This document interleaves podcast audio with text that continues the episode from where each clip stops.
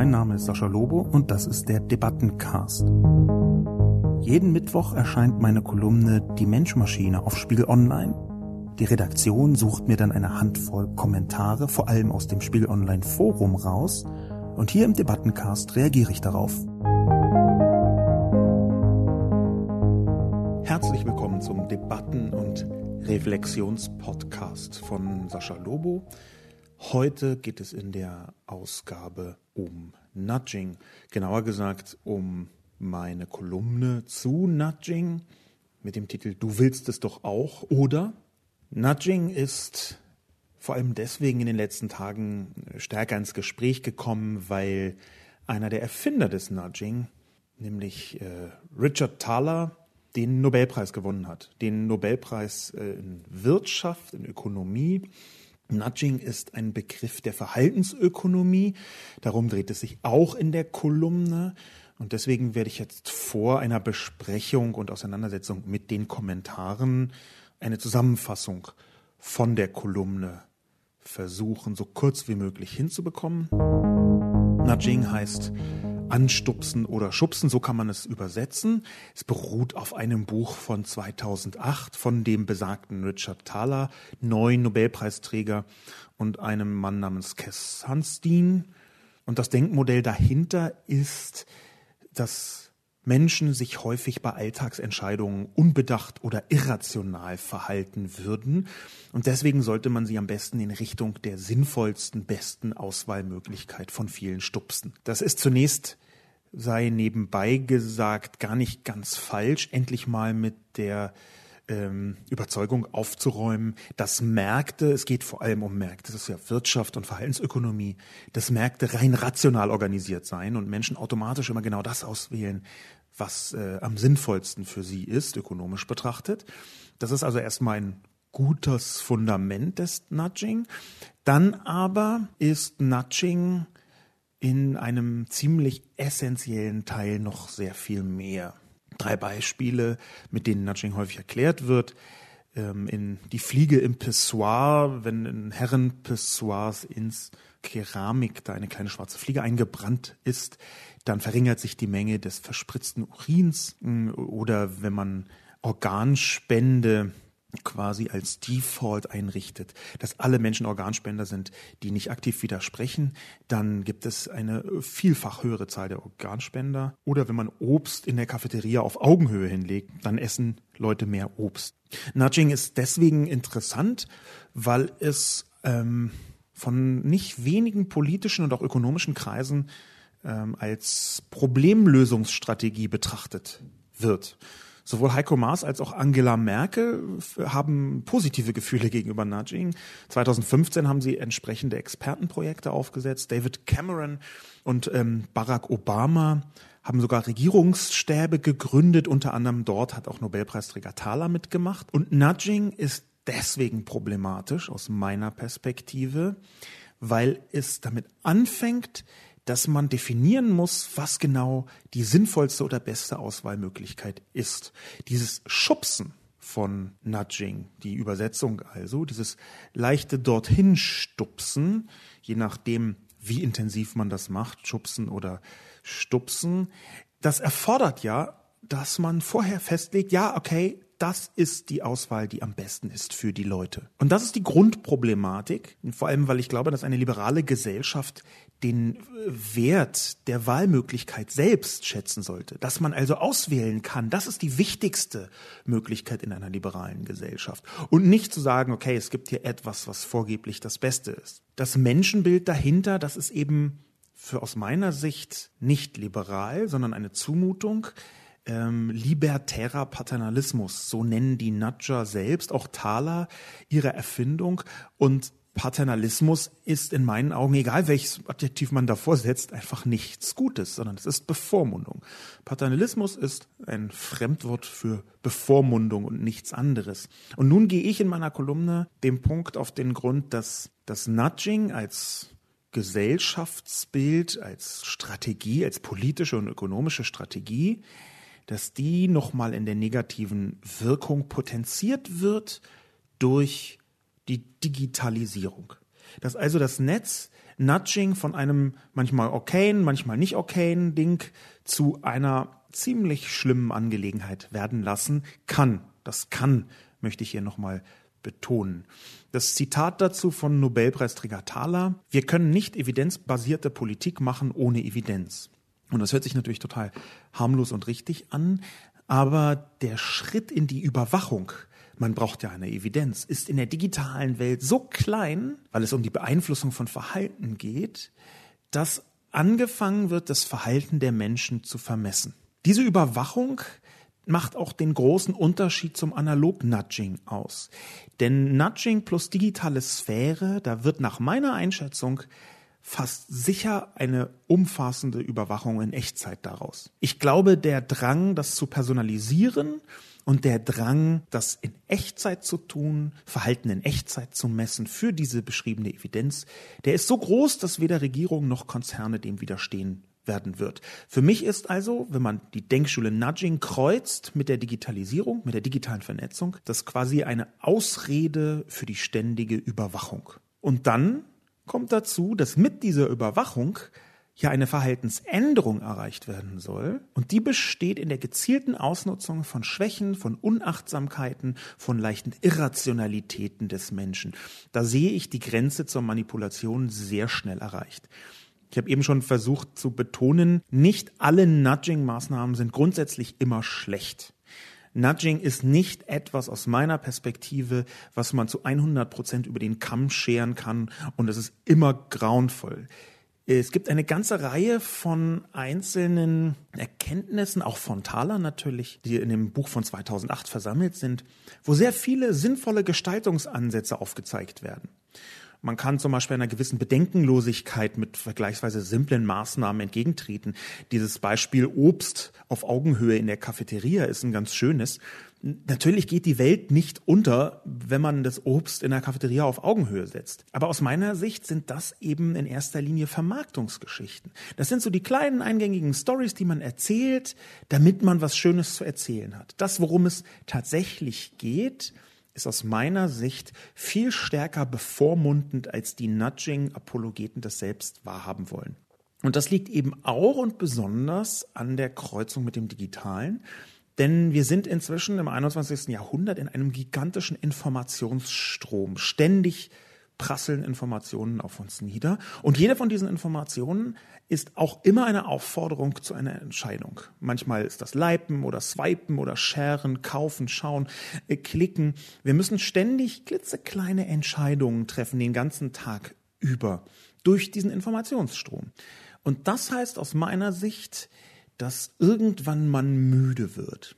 Und diese Müdigkeit, die ist wiederum aus meiner Perspektive Teil des Problems, denn in Wirklichkeit kann man diesem riesigen Strom von Entscheidungen, die man treffen muss, diesem ständigen Strom, den die Gesellschaft selbst definiert, dem kann man vielleicht in drei oder vier oder zehn Punkten widerstehen, aber eben nicht in hunderten Punkten. Man kann also sich nur noch heraussuchen, wo man dem Strom der Normalität in einzelnen Punkten widerspricht. Und das heißt, die Entscheidungen, die im Rahmen von Nudging getroffen werden, dieses verhaltensökonomische Wirkprinzip, diese Entscheidungen sind nicht mehr so freiwillig, wie behauptet wird.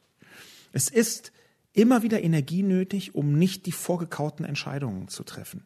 Daher glaube ich, dass Nudging ein Teil sich selbst etwas vormacht. Dass die Leute des Nudgings das immer nur in einem ganz kleinen, schmalen, verhaltensökonomischen ähm, Bereich betrachten, wo es eigentlich gesamtgesellschaftlich betrachtet werden müssten. Noch dazu gibt es als zusätzlichen und sehr wichtigen Kritikpunkt, dass Nudging darauf beruht, dass Menschen schlechter, aufgeklärter, dass, dass Menschen nach falschen Prinzipien entscheiden will sagen, dass sie eigentlich nicht so richtig die richtige Entscheidung für sich treffen können.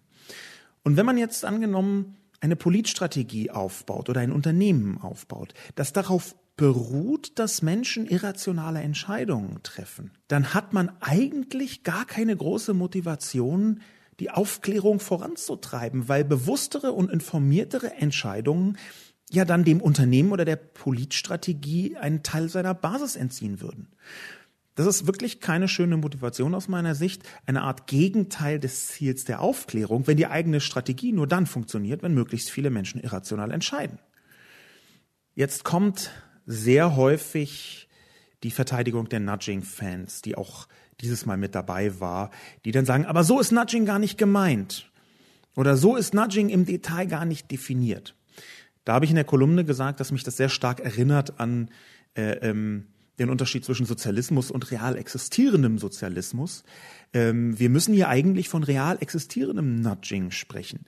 Denn Nudging sind eben nicht nur die kleinen tollen Beispiele, sondern auch die Art und Weise, wie das im Alltag und vor allem im digitalen Alltag angewendet wird. Und wenn man das sich anschaut, dann ist eben das Cafeteria-Obst ein Detail zum Weitererzählen. Das, worum es eigentlich geht, ist eine Form von Paternalismus eine Form von Bevormundung mit einem digitalen Turbo. Das wiederum ist aus meiner Sicht eine Vorstufe zu dem, was man heute schon in China betrachten kann. Das ist nicht identisch, das ist nicht deckungsgleich, das möchte ich gleich vorher dazu sagen, sondern eine Dystopie, in die Nudging münden könnte, wenn man nicht aufpasst. Ein Sozialkreditsystem in China, das im Moment öffentlich erprobt wird, gibt nämlich Punkte für Wohlverhalten. Ja, jeder Bürger bekommt am Anfang ein Punktekonto mit 1000 Punkten und jede digital nachvollziehbare Handlung kann das Verhaltenskonto entweder erhöhen oder reduzieren. Wenn man eine rote Ampel überfährt, gibt es Punktabzug oder wenn man schlecht in, in seiner Arbeitsleistung bewertet wird, gibt es ebenfalls Punktabzug. Sogar das Verhalten in sozialen Medien kann zu Punktabzug führen. Und je nachdem, wie groß der Kontostand ist, in diesem Punkte für Wohlverhalten Konto, kriegt man einen Kredit oder kriegt ihn nicht. Man wird befördert oder eben nicht. Das ist tatsächlich genau die Art und Weise, eine nicht libertäre paternalistische Einstellung zu benutzen, ein großes System zu benutzen, um Wohlverhalten zu erzeugen, um genau das zu erzeugen, wo die Regierung glaubt, ja, das ist die richtige Richtung. Jetzt könnte man aus westlicher Perspektive leicht spotten, dass so Nudging ohne Demokratie äh, funktioniert, aber ich glaube eben nicht, dass es so leicht ist.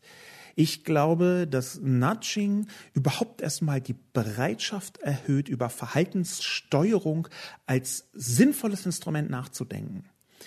Die westliche Variante dieser Nudging-Dystopie, also dem, was aus Nudging werden kann, was es heute häufig noch nicht ist, aber was aus Nudging werden kann im schlechtesten Fall, ist eine Verhaltenssteuerung durch ökonomische Anreize. In China ist das eine politische Geschichte. Hier kann ich mir sehr gut vorstellen, dass das zum Beispiel nach dem Vorbild der Schufa so funktioniert, dass man ökonomische Anreize bekommt für Verhaltenssteuerung. Verhalten X ist teurer als Verhalten Y.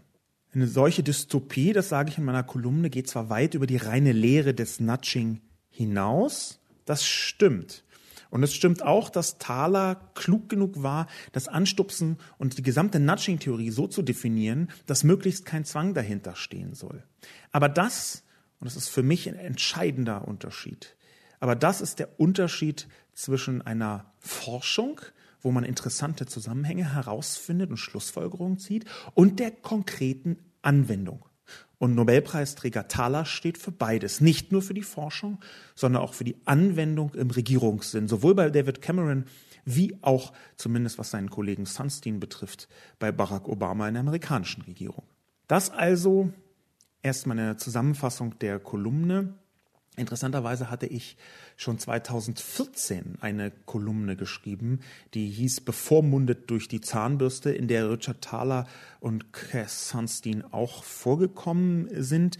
Damals habe ich das sehr konkret gemacht, diesmal habe ich das etwas weniger konkret gemacht. Äh, so im Nachhinein betrachtet finde ich die damalige Kolumne auch äh, noch ein bisschen ähm, besser, um es mal klar zu sagen. Aber damals hatte ich gesagt, dass eine neue Qualität sich beim Nudging ergibt aus drei revolutionären Aspekten die ständige Vermessung des Verhaltens, die mögliche Auswertung in Echtzeit und die sofortige ökonomische Sanktionierung von Verhalten. Und ganz konkret habe ich das bei einer Zahnbürste gemacht. 2014 wurde nämlich in Las Vegas die Zahnbürste Colibri vorgestellt. Das ist eine Zahnbürste, wo man ähm, den, dass die Qualität des Zähneputzens äh, genau messen kann. Also ein Bürstmuster des Zähneputzens bis auf den einzelnen Zahn herunter. Und das sind natürlich Daten, die sowohl für den Zahnarzt absolut essentiell sind, wie eben auch für die Zahnversicherung. Und der Zahnarzt könnte einem dann durch diese Auswertung eine Nachricht schicken wie, ja, Herr Lobo, wenn Sie den 2.8er weiter so schlecht putzen, dann müssen wir uns in spätestens vier Wochen aber wiedersehen. Und die Zahnversicherung, die könnte einem dann eine Nachricht zukommen lassen, natürlich automatisiert, die ungefähr so lautet, wenn Sie in einer Viertelstunde nicht Ihre Zähne geputzt haben, dann fliegen Sie aus Ihrer Zahnzusatzversicherung. Das ist jetzt auch eine dystopische Annäherung. Der Punkt, auf den ich hinaus möchte, ist, dass in der Diskussion, das kann ich schon mal vorab sagen, eins der Standardargumente ist, ja, aber ja, äh, Sie haben ja Nudging gar nicht verstanden. Ja, aber das hat äh, Richard Thaler ganz anders definiert. Und das ist technisch der erste Punkt natürlich nicht richtig. Ich würde von mir schon sagen, dass ich Nudging verstanden habe. Aber der zweite Punkt, das ist ganz anders definiert, ist einer, über den man tiefer nachdenken muss, weil er in der Debatte so häufig vorkommt, nicht nur hier, sondern eigentlich überall. Das, was ich versuche deutlich in der Kolumne zu zeigen, ist ja, dass man Technologien und auch ähm, Ideologien und auch solche Prinzipien wie Nudging nicht immer nur nach den eigenen Definitionen denken darf, sondern auch im Aufprall mit der vorhandenen Welt. Nicht nur, was habe ich rausgefunden, was habe ich hier für eine Strategie mir ausgedacht, was habe ich für Muster gefunden, sondern wie wirken sie in der Gesellschaft. Ich glaube, man hat dabei eine Mitverantwortung. Man kann nicht einfach behaupten, ach, das ist, äh, das wird schon irgendwie, sondern man muss sich genau angucken, wie wirkt eine solche Strategie wie Nudging in der Gesellschaft. Und deswegen muss man weit hinausdenken über die enge Definition von Richard Thaler, in der er solche Sachen schreibt wie, na ja, aber Zwang darf nicht dazugehören beim Nudging. Ja, das mag ja sein, aber wenn wir jetzt die Nudging-Prinzipien angenommenerweise von Google oder von einem großen Krankenversicherer oder von China abgebildet sehen in verschiedenen Projekten. Interessiert die dann wirklich, wie Richard Thaler im Detail Nudging definiert hat? Oder benutzen sie einfach diese Prinzipien, um durchzudrücken, was sie für richtig halten? Das sind Fragen, denen man, ich glaube, nicht ausweichen kann. Zur Diskussion, das fand ich vergleichsweise spannend. Am Anfang habe ich einen kurzen Twitter Track. Die Bundestagsabgeordnete der SPD, Saskia Esken, hat den Artikel verlinkt mit der Fragestellung, ist es liberaler, wenn Gewinnmargen darüber entscheiden, was uns in Augenhöhe präsentiert wird? Fragezeichen. Sie ist, wie gesagt, von der SPD. Man ahnt so, dass sie äh, die, diese Frage mit Nein beantworten würde. Ähm, und ich finde die Frage interessant, aber auch ein bisschen an dem vorbei, was ich für relevant halte. Natürlich entscheiden Gewinnmargen darüber, was im Supermarkt angeboten wird. Im Supermarkt und auch in der Cafeteria, das ist ein wirtschaftliches Unternehmen, das ist äh, äh natürlich in ureigensten Interesse, den, den Gewinn zu maximieren. Und seit vielen Jahren werden in Supermärkten Regale exakt so aufgebaut, dass sie umsatzoptimierend wirken. Das ist also aus meiner Sicht ein Seitenstrang der Diskussion, weil es auch ganz andere Nicht-Nudging-Prinzipien im Hintergrund hat, nämlich äh, Gewinn von Unternehmen. Das, was bei Nudging entscheidender ist, ist, wenn die Motivation eben nicht ein eigener Gewinn ist, sondern eine Verhaltensänderung beim Gegenüber mit dem vorgeblichen Ziel, es ist doch besser für dich. Und der große Unterschied ist, dass das eine eine offene kapitalistische, und jetzt kann man gerne den Kapitalismus kritisieren, aber es ist erstmal eine Motivation, eine offene kapitalistische Motivation des Profitstrebens ist. Und das andere tut so, als würde es doch nur dein Bestes wollen, legt aber gleichzeitig fest, was nun genau dein Bestes ist. Und das halte ich im Detail für falsch. Im Allgemeinen können wir darüber reden, dass bestimmte Einlassungen sinnvoll sein können, aber wenn man das ganz global betrachtet, dann halte ich diese Einstellung nicht für richtig. Spannend ist, dass eine Reihe von verschiedenen Professoren und Dozenten auf Twitter auch darüber diskutiert haben. Ähm, Jonas Dovan zum Beispiel schrieb China-Beispiel versus Sascha Lobo kein Nudging, weil Wahlfreiheit wegen drastischer Konsequenzen aufgehoben ist. Erster Tweet, zweiter Tweet. Auch unklar, was die Einrichtung Schufa mit Thalers Arbeiten zu tun hat. Insgesamt schlechte Beispiele. Über die Güte meiner Beispiele, die ja jetzt nicht so zahlreich sind, kann man natürlich diskutieren. Aber ganz konkret auf Jonas Dovan geantwortet. Das China-Beispiel ist kein Nudging-Beispiel von Thaler, weshalb ich geschrieben habe Nudging-Dystopie. Also das, was aus Nudging werden kann, wenn es um demokratische Prinzipien beraubt wird. Und ich glaube, dass das essentiell ist. Digitalisierung ist eine Art Turbolader für alle möglichen Ideologien. Das ist, glaube ich, etwas, was ich jetzt nicht mehr mit Beispielen noch beweisen muss was aus Nudging wird plus Digitalisierung, das überblicken die vielen Leute, die große Fans sind von Nudging, aus meiner Perspektive nicht. Und ich glaube auch nicht, dass Richard Thaler das überblickt. Dazu ist die Digitalisierung viel zu komplex und viel zu schnell und wirkmächtig. Ich glaube also, dass mein China-Beispiel natürlich nicht das ist, was wir heute unter Nudging verstehen. Es ist aber vom Prinzip her genau der Ansatz, ich weiß besser, was gut ist als du. Ich weiß besser, was gut für dich ist als du. Ich weiß, wie Wohlverhalten funktioniert und du folgst meinen Anweisungen. Die Schufa ist hier zur Erklärung mit dabei vom China-Beispiel und dem äh, Unterschied von politischer und ökonomischer Motivation. Aber aus meiner Sicht ist das ein ganz hervorragendes Beispiel, weil es zeigt, wo Verhaltenssteuerung, wo politische Verhaltenssteuerung enden kann. Aber ich gebe offen zu, dass man hier unterschiedlicher Meinung sein kann. Also ganz pro forma auch nochmal gesagt, äh, nicht, nicht pro forma, sondern per Definitionem, äh, präzise ist China-Beispiel kein Nudging.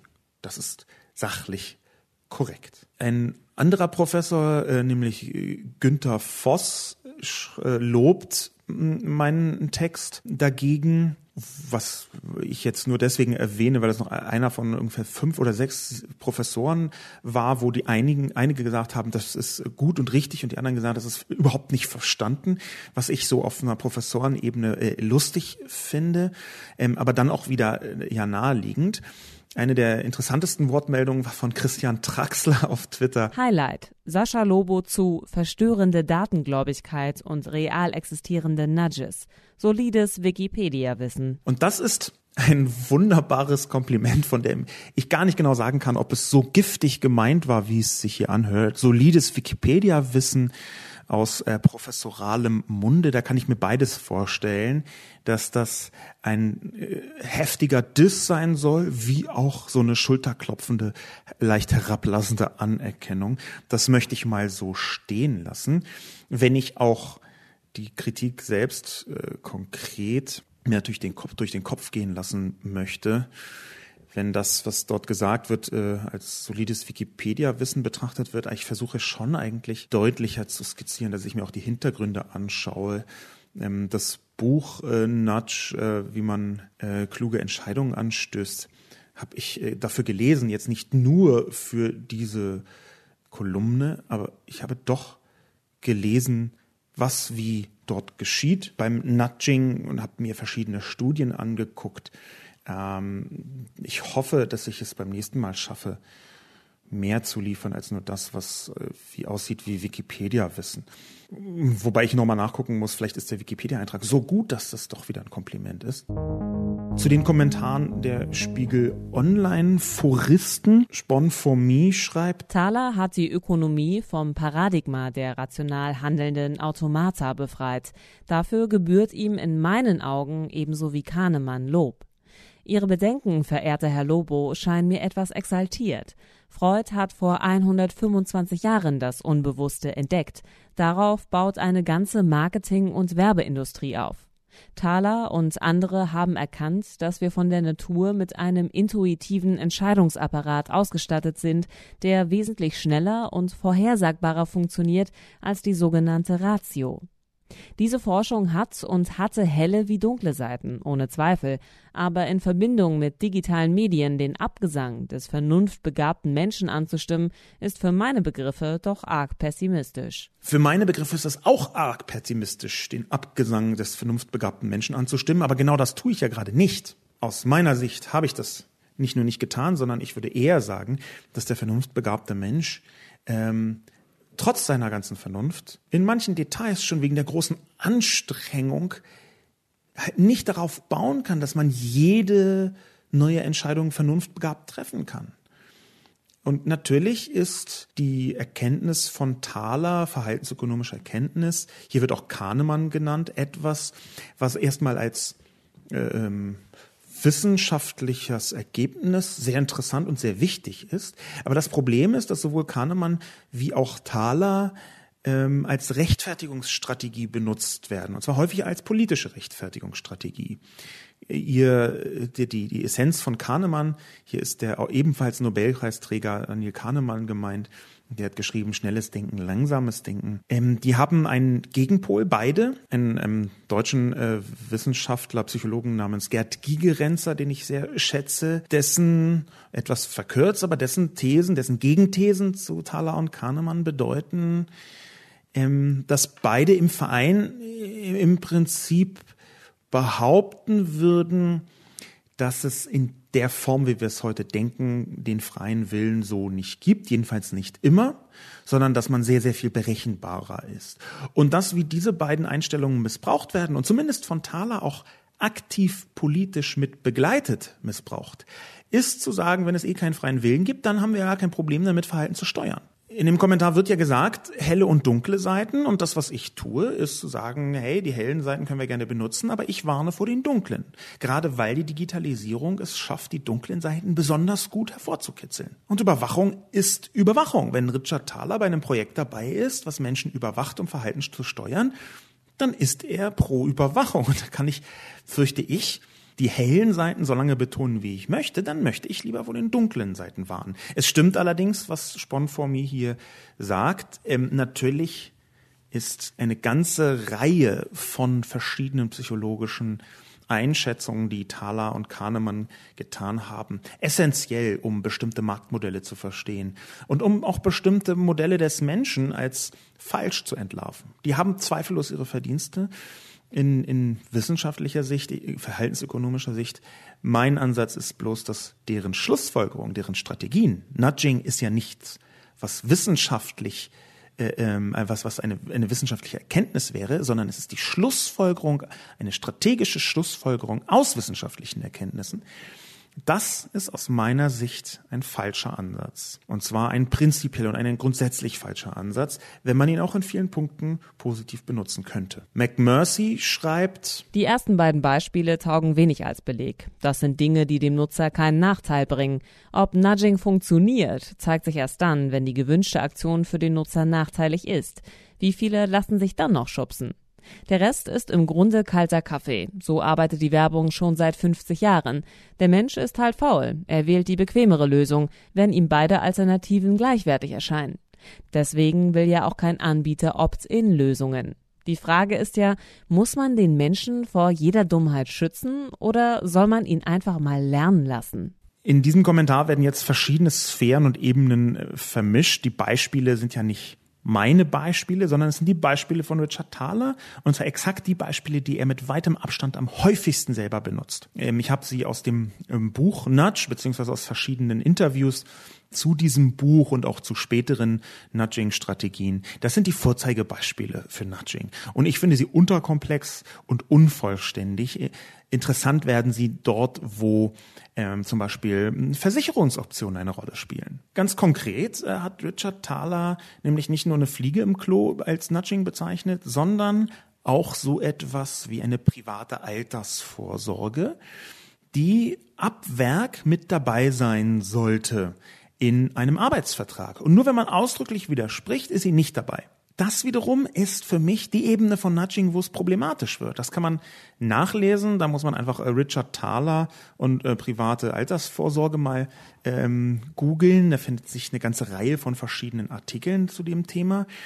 Ähm, und spannend ist es in dem Moment, wo man mit Nudging eine Normalität herstellt. Das ist so wie beim Beispiel mit der Organspende, ja, dieses Default. Default ist ein wichtiges Instrument beim Nudging, das sagt äh, Thaler selbst. Und Default ist die Herstellung einer gesellschaftlichen Normalität. In manchen Bereichen ist das egal, in manchen Bereichen ist das bestimmt gut, aber in manchen Bereichen, wie bei der Altersvorsorge, wie gesagt, ein Beispiel von Thaler selbst. Bei der Altersvorsorge wird auf diese Weise aus meiner Sicht etwas umgedreht. Nämlich die Art und Weise, wie man mit Altersvorsorge umgeht. Und hier spricht der Neoliberale aus Herrn Thaler. In dem Moment nämlich, wo man sich dagegen entscheidet, dieses Geld einzusetzen in die Altersvorsorge, fliegt man aus der Normalität einer privaten Altersvorsorge heraus. Was gesellschaftlich normal ist, hat aber immer eine massiv normative Wirkung. Normativ bedeutet, dass alle anderen davon ausgehen können, dass das gefälligst der Fall zu sein hat. Da entsteht ein Druck. Und ich glaube, dass diese Form von Druck davon ausgehen zu müssen, natürlich hat er eine äh, private Altersvorsorge, dass diese Art von Druck im ökonomischen katastrophal wirken kann. Die Frage, muss man den Menschen vor jeder Dummheit schützen oder soll man ihn einfach mal lernen lassen, die wird hier in dem Kommentar aufgebracht, aber da wird ein wenig zu kurz gesprungen, weil nicht alles am Anfang aussieht wie eine Dummheit. Zum einen. Und weil zum zweiten natürlich sowas wie eine Krankenversicherung oder sowas wie eine Altersvorsorge auch immer eine Frage von Phasen ist. Wenn man jemanden fragt mit 23, brauchst du eine Altersvorsorge, äh, dann wird die Antwort wahrscheinlich anders ausfallen, als wenn man jemanden mit 63 fragt. Und ich glaube, dass man da andere Lösungen finden muss, als die, die beim Nudging und der Altersvorsorge von Richard Thaler die Schutzentscheidung überträgt vom Staat oder vom Arbeitgeber auf die einzelne Person. Das ist so eine Art ähm, Umkehr von dem, wie es eigentlich sein sollte. Das gesamte Sozialsystem in Deutschland ist ja nicht fakultativ aus genau diesem Grund. Cowboy schreibt Nudging oder nicht? Tatsächlich aber kann man dem großen Strom der Normalgesellschaft vielleicht in drei, vier, zehn Punkten widerstehen, aber nicht in 100. Exakt. Und bisher wird meiner Meinung nach zu sehr durch ökonomische Interessen definiert, was dann nun normal sei.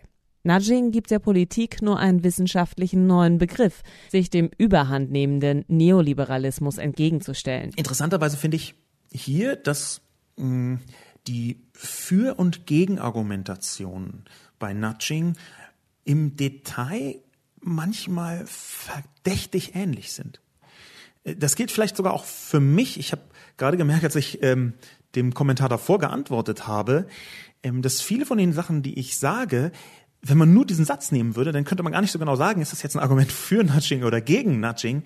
Äh, und immer wenn sowas auftritt, dass ein Argument halt nicht ganz klar zeigt, in welche Richtung es geht, dann ist das ein Anzeichen dafür, dass eine Debatte mit ähm, äh, unvollständigen begrifflichen Definitionen arbeitet, dass etwas noch zu diffus ist. Und ich halte das für ein Subproblem, was damit mit reinschwingt. Im, Im Detail ist nicht so richtig klar, was Nudging an welcher Stelle exakt bedeutet. Es ist zwar einigermaßen gut definiert von äh, Thaler und Sunstein. Da haben sie eine ganz gute Definition gefunden und so eine Checkliste gewissermaßen. Aber wie es umgesetzt wird, auch wie es politisch umgesetzt wird, das ist eben schon etwas anderes. Wenn da steht, da soll kein Druck herrschen in der Definition, hm, und dann kommt irgendjemand mit Altersvorsorge und Arbeitnehmer und Arbeitgeber und freiwilligen Entscheidungen. Äh, ich ich glaube, es gibt gar keinen Bereich, der mit mehr Druck und mit weniger Freiwilligkeit verbunden ist als Altersvorsorge und äh, Arbeitsverträge und Arbeitnehmerentscheidungen. Da macht man sich doch etwas vor, wenn man glaubt, das sei immer und grundsätzlich eine freie Entscheidung, was da wie geschieht. Aus meiner Sicht ist also die gesamte Debatte etwas diffus und ich fürchte, das gilt eben wahrscheinlich auch für meine Argumentation, wenn mir das sogar selber schon auffällt. Was bedeutet das eigentlich?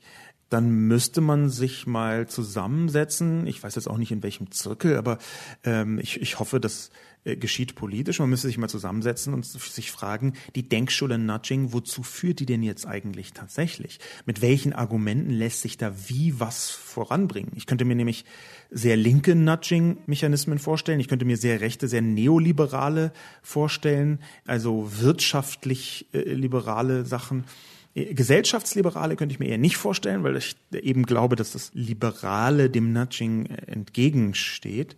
Aber wenn Nudging so vielgestaltig sein kann, dann ist auch das ein Zeichen dafür, dass da noch nicht zu Ende definiert ist, wie, wo, was geschieht. Umso wichtiger wird es vielleicht irgendwann, das zu tun, Nämlich genau dann, wenn jetzt überall durch den Nobelpreis bestärkt die Nudger aus ihren Löchern kommen. Ich bin sehr gespannt, ob sich in einem neuen Koalitionsvertrag Nudging-Elemente finden werden. Und wenn ja, wie die funktionieren sollen. Spätestens dann würde ich das Thema einfach nochmal aufnehmen und versuchen, eine solche Definition zu finden. Newspeak schreibt. Es hat etwas Komisches an sich. Der Mensch erfindet ständig all diese neuen Dinge und am Ende läuft es doch immer nur auf dasselbe hinaus. Geld und Macht bestimmen die Welt. Heute heißt es Nudging. Aber es soll mal niemand glauben, vor 30 Jahren war man freier.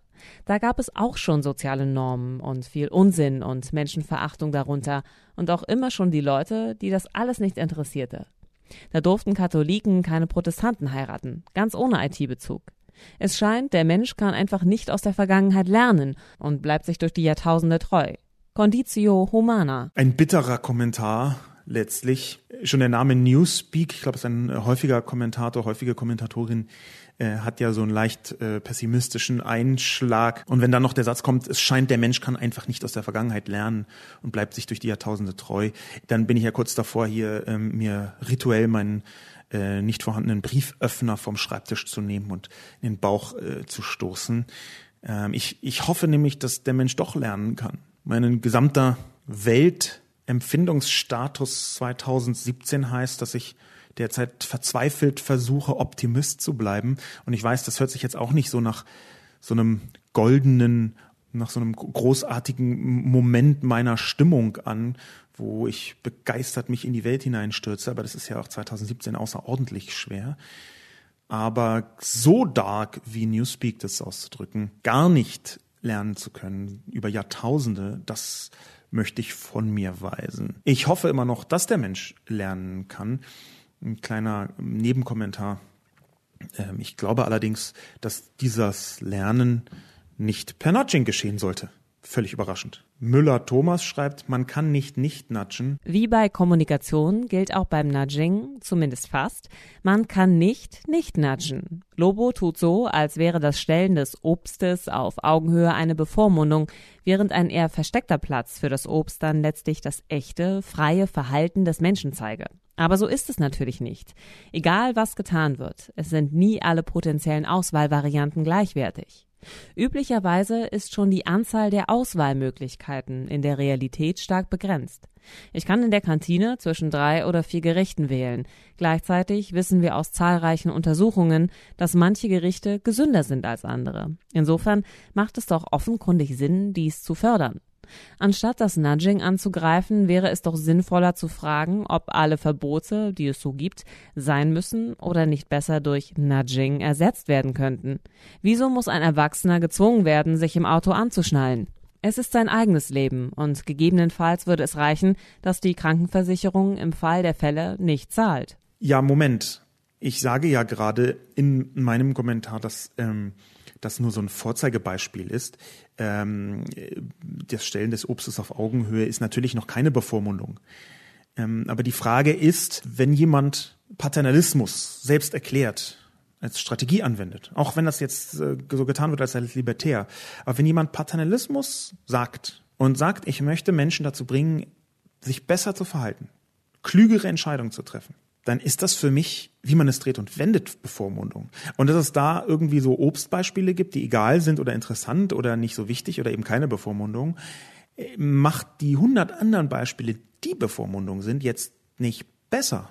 Vielleicht noch mal ganz deutlich. Das kommt auch relativ oft in vielen Diskussionen rund um Nudging, die ich im Netz schon geführt habe. Es geht schon auch darum, dass für Nudging essentiell ist, dass man erstmal sagt, wohin will man die Leute steuern? Und wenn man das in der Cafeteria tut, ist das eine Sache. Aber wenn man das als Gesellschaftsmodell betrachtet, und ich bin mir sicher, dass Heiko Maas und Angela Merkel, Barack Obama und David Cameron jetzt eher nicht Cafeteria-Obststrategien anwenden wollten. Aber wenn man das so tut, dann ist man davon überzeugt, dass die Menschen nicht so gut selbst wissen, was für sie richtig ist, wie die Politik das weiß. Und natürlich kann man darüber diskutieren. Und ich bin der allererste, der sagt, dass es nicht wenig Leute gibt, die jetzt, sagen wir mal, nicht optimale Entscheidungen treffen. Habe ich selber schon. Ich habe mich schon häufig auch über doofe Menschen beklagt, die es mit Sicherheit gibt, die es auch zahlreich geben mag. Aber ich glaube, dass man, wenn man politisch und gesellschaftlich etwas verändern will, erstmal davon ausgehen muss, dass die Person, die einem gegenübersteht, eine mündige Bürgerin und ein mündiger Bürger ist. Wir können über Rückfallebenen reden. Wir können gerne darüber reden, wie die Gesellschaft besser wird, aber ich glaube, auf diese Annahme darf man erstmal nicht verzichten. Und Nudging ist der Verzicht auf diese Annahme. Nudging ist nämlich die Einstellung, dass in jeder einzelnen Alltagssituation, die politisch gelenkt werden kann und soll, der Bürger erstmal jemand ist, der irrational entscheidet und dem man doch das günstigste irgendwie möglich so ein bisschen hinhält. Auch hier muss ich dazu sagen, das ist eine Projektion. Es gibt 100 Leute, die sind Nudging-Fans. Mein ehemaliger Co-Autor Holm Friebe zum Beispiel, als ich das letzte Mal mit ihm gesprochen habe vor einem Jahr, also darüber, wir haben inzwischen noch mal gesprochen, aber vor einem Jahr haben wir zuletzt über Nudging gesprochen. Da war er großer Nudging-Fan zu meinem Entsetzen. Aber natürlich gibt es Leute, die sagen, nee, das ist nicht so. Aber erstmal die Grundannahme, dass Menschen, die einem gegenüberstehen, mündig sind. Das halte ich für ziemlich essentiell. Und um diese Grundannahme und vor allem deren Nichtexistenz beim Konzept des Nudgings, darum müssen wir debattieren. Erst recht im Digitalen, weil im Digitalen das Ganze noch intransparenter ist. Da ist einfach, weil man einen Algorithmus nicht ansehen kann, wie er aufgebaut ist, weil man eine Oberfläche im Digitalen betrachtet und nicht sieht, was dahinter ist. Genau deswegen ist diese Annahme noch viel wichtiger. Es sind mündige Bürger, die uns gegenüberstehen. Und wir können gerne darüber reden, was passiert, wenn sie sich als nicht mündig erweisen. Aber eben erst dann, wenn sie das tun. Muscat 51 schreibt. Selbst wenn man in bestimmten Situationen Nudging für sinnvoll hält, wer wagt zu wissen, was richtig ist? Ein Beispiel aus unzählbar vielen. Es galt mal als richtig, dass man keine Eier essen soll, weil sie den Cholesterinspiegel erhöhen. Heute wissen wir, dass das Schwachsinn war. Einen bösen Schritt weiter gedacht. Was passiert mit den Punktekonten für Wohlverhalten, wenn aus einem richtig plötzlich ein falsch geworden ist? Meine persönliche Entscheidung als Denkanstoß? Ich habe keine Bonuskarte und zahle Lebensmittel ausschließlich bar. Und ansonsten strenge ich mich an, so wenig Daten wie möglich preiszugeben. Genau das. Man muss das mit berücksichtigen. Ich bin null jemand, der von den großen Verschwörungen dauernd berichtet. Im Gegenteil, ich glaube, es gibt keine große, umfassende Verschwörung der Nahrungsmittelindustrie, der Medikamentenindustrie. Dass es einzelne Bereiche gibt, in denen betrogen wird, auf jeden Fall. Dass sich eine ganze Gesellschaft verschworen hat, das glaube ich so nicht. Aber natürlich gilt in bestimmten Zeiten etwas wissenschaftlich als richtig, was dann politische Folgen hat wie jetzt dieses Beispiel mit Eier und Cholesterinspiegel, was sich irgendwann als falsch erweist. Einfach, weil es im konkreten Fall ganz unterschiedliche Cholesterinsorten gibt und nicht alle sind schlecht, manche sind sogar sehr gut. Und genau dieser Punkt, dass Erkenntnisse weitergehen, dass Erkenntnisse auch über genau dieses konkrete Nudging weitergeht, ist für mich ein hervorragendes Argument dafür, Nudging nicht in dieser Form, wie es heute vorgetragen wird, einfließen zu lassen in politische Entscheidungen, in politische Konzepte. Es gibt eine ganze Reihe von verschiedenen Erkenntnissen in den letzten Jahren, die zeigen, nee, so clever war das vielleicht doch nicht. Ein simples Beispiel aus meinem eigenen Erleben, wenn da ähm, Zuhörerinnen und Zuhörer was dazu wissen, gerne äh, her zu mir als Kommentar oder als Mail. Ähm, es gibt ein simples Beispiel aus meinem eigenen Erleben. Ich habe äh, vor einiger Zeit mit einer Ärztin gesprochen, die gesagt hat, die seit ungefähr 20, 25 Jahren wird Jod beigesetzt, dem Salz. Gibt es jodiertes Speisesalz. Ich kann das im Detail nicht beurteilen. Das sage ich dazu. Es ist die Einschätzung von einer äh, Ärztin ähm, von der Charité, eine Professorin, einer, einer Frau, die ich für sehr fähig halte und die mit Sicherheit in diesem Bereich sehr viel Ahnung hat. Und die sagte, das jodierte Speisesalz hat sich als Konzept als falsch erwiesen. Es war ursprünglich dafür, weil man Jod braucht, vor allem für die Schilddrüse, aber inzwischen geht die Zahl der Schilddrüsenkrankheiten enorm hoch, seit man Jod zugesetzt hat. Das scheint falsch gewesen zu sein. Das sage ich in dieser ganz, in dieser äh, ähm, Hypothetik, die damit drin schlägt, weil auch die Ärztin das selbst als Möglichkeit formuliert hat, wenn auch als äh, eine wahrscheinliche Möglichkeit. Spielen wir das einfach mal durch. Da wurde also gesagt, wir tun flächendeckend Jod ins Salz, damit die Leute mehr Jod zu sich nehmen und dann zeigt sich, das erhöht die Zahl der Schilddrüsenerkrankungen. Das ist ein Beispiel dafür, dass genau wie hier dieser Kommentator Muscat 51, Kommentatorin, Das ist genau das. Es gilt gesellschaftlich als sinnvoll, also schieben wir alle hin, sich irgendwann als falsch erweisen kann. Und das ist eins von 17 Argumenten, deswegen bin ich sehr dankbar, dass das zusätzlich gebracht worden ist, weil es mir fehlt. Es ist eins von 17 Argumenten, warum die allgemeine und grundsätzliche Bestimmung von dem, das ist gut für dich, gesellschaftlich ziemlich problematisch ist. Commander Tom schreibt, Sie sind auch so ein Nudger, Herr Lobo. Wenn Sie es sicher auch nicht gerne hören, auch Ihr gesamter Artikel ist ein permanentes Schubsen in eine Richtung, sozusagen Nudgen für Fortgeschrittene, da auch Sie der Meinung sind zu wissen, was am besten für alle ist. Diesmal nicht genatscht zu werden. Aber zu Ihrer Entschuldigung, dies ist ein weit verbreitetes Phänomen des Qualitätsjournalismus. Ja, dazu kann ich jetzt nicht so viel sagen. Ich habe zwar vorher selber äh, äh, behauptet, Nudging muss man auch ein bisschen abseits der Definition, der Urdefinition von ähm, Richard äh, Thaler und Cass Sunstein betrachten, aber so weit abseits der Urdefinition, dass mein Artikel Nudging ist, das äh, halte ich jetzt nicht für sinnvoll, ehrlich gesagt. Mein Artikel ist ein permanentes Schubsen. Ich zeige sehr klar auf, was meine Haltung ist und ich freue mich, wenn andere Leute auf diese Haltung reagieren. Äh, sie müssen sie jetzt überhaupt nicht eins zu eins adoptieren, aber darauf reagieren. Aber das, wenn man glaubt, dass das Natschen ist, dann übersetzt man Natschen ja mit irgendetwas wollen. Und das halte ich für falsch. Ja, also ja, natürlich will ich was. Natürlich will ich auch was mit der Kolumne. Natürlich will ich mit jeder Kommunikation, die ich rausgebe, was. Und das verberge ich auch nicht. Ganz im Gegenteil. Ich halte es für meine Pflicht, das ganz offen zu machen. Ich will etwas. Betra betrachte mich ja selber als eine Art Zivillobbyist ohne wirtschaftliche Interessen, der sich selbst beauftragt, damit die Welt mit meinen äh, Erkenntnissen zu konfrontieren.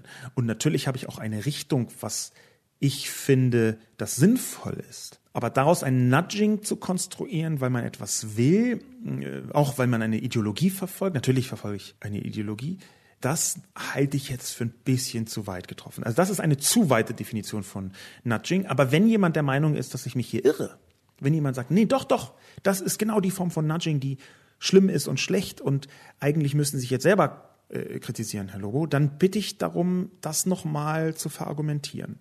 Es kann natürlich immer auch sein, dass ich das nicht so verstanden habe, wie es gemeint ist. Und schließlich als Abschluss noch eine kurze Bemerkung. Immer mal wieder taucht der Buchtitel Quality Land auf von Marc-Uwe Kling.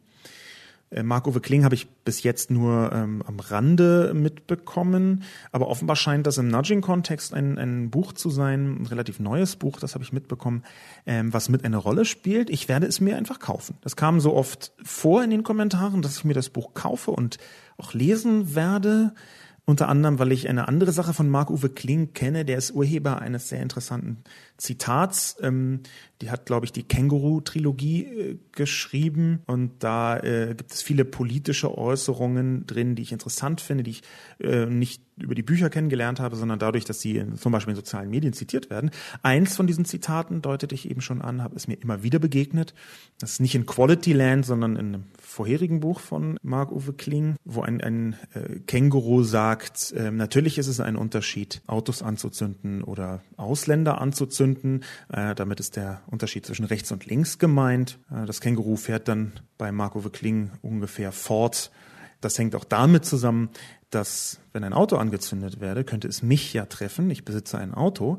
Einen Ausländer besitze ich allerdings nicht. Diese kleine anekdotische Paraphrase von Marc-Uwe Kling als Abschluss. Mein Name ist Sascha Lobo.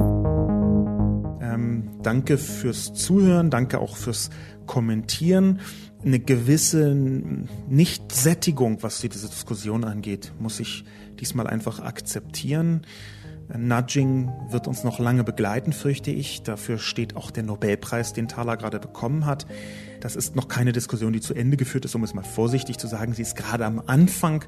Und das Gefühl, was ich jetzt hatte und was Sie vielleicht bei dem Podcast als Zuhörerinnen und Zuhörer auch haben, dass da noch was fehlt, das ist kein falsches Gefühl. Da ist noch nicht das letzte Wort gesprochen, sowieso nicht, aber es ist leider auch noch nicht das erste Wort gesprochen. Weil wie sich Nudging und das Digitale kreuzen wird, das kann ich im Moment noch nicht sagen. Deswegen war meine Kolumne auch eher über die Befürchtung davon, was es werden kann. Wir werden diese Diskussion einfach weiterführen. Ich werde weiter Artikel dazu schreiben. Ich fürchte, dass es nicht so schnell sein muss. Aber im Koalitionsvertrag, da werde ich mir definitiv noch anschauen, ist da Nudging drin, sind da Nudging-Elemente oder nicht? Und wenn ja, dann werde ich genau darüber schreiben. Und in der Zwischenzeit lese ich dieses Buch von Mark Wickley. Vielen Dank fürs Zuhören und bis zum nächsten Mal.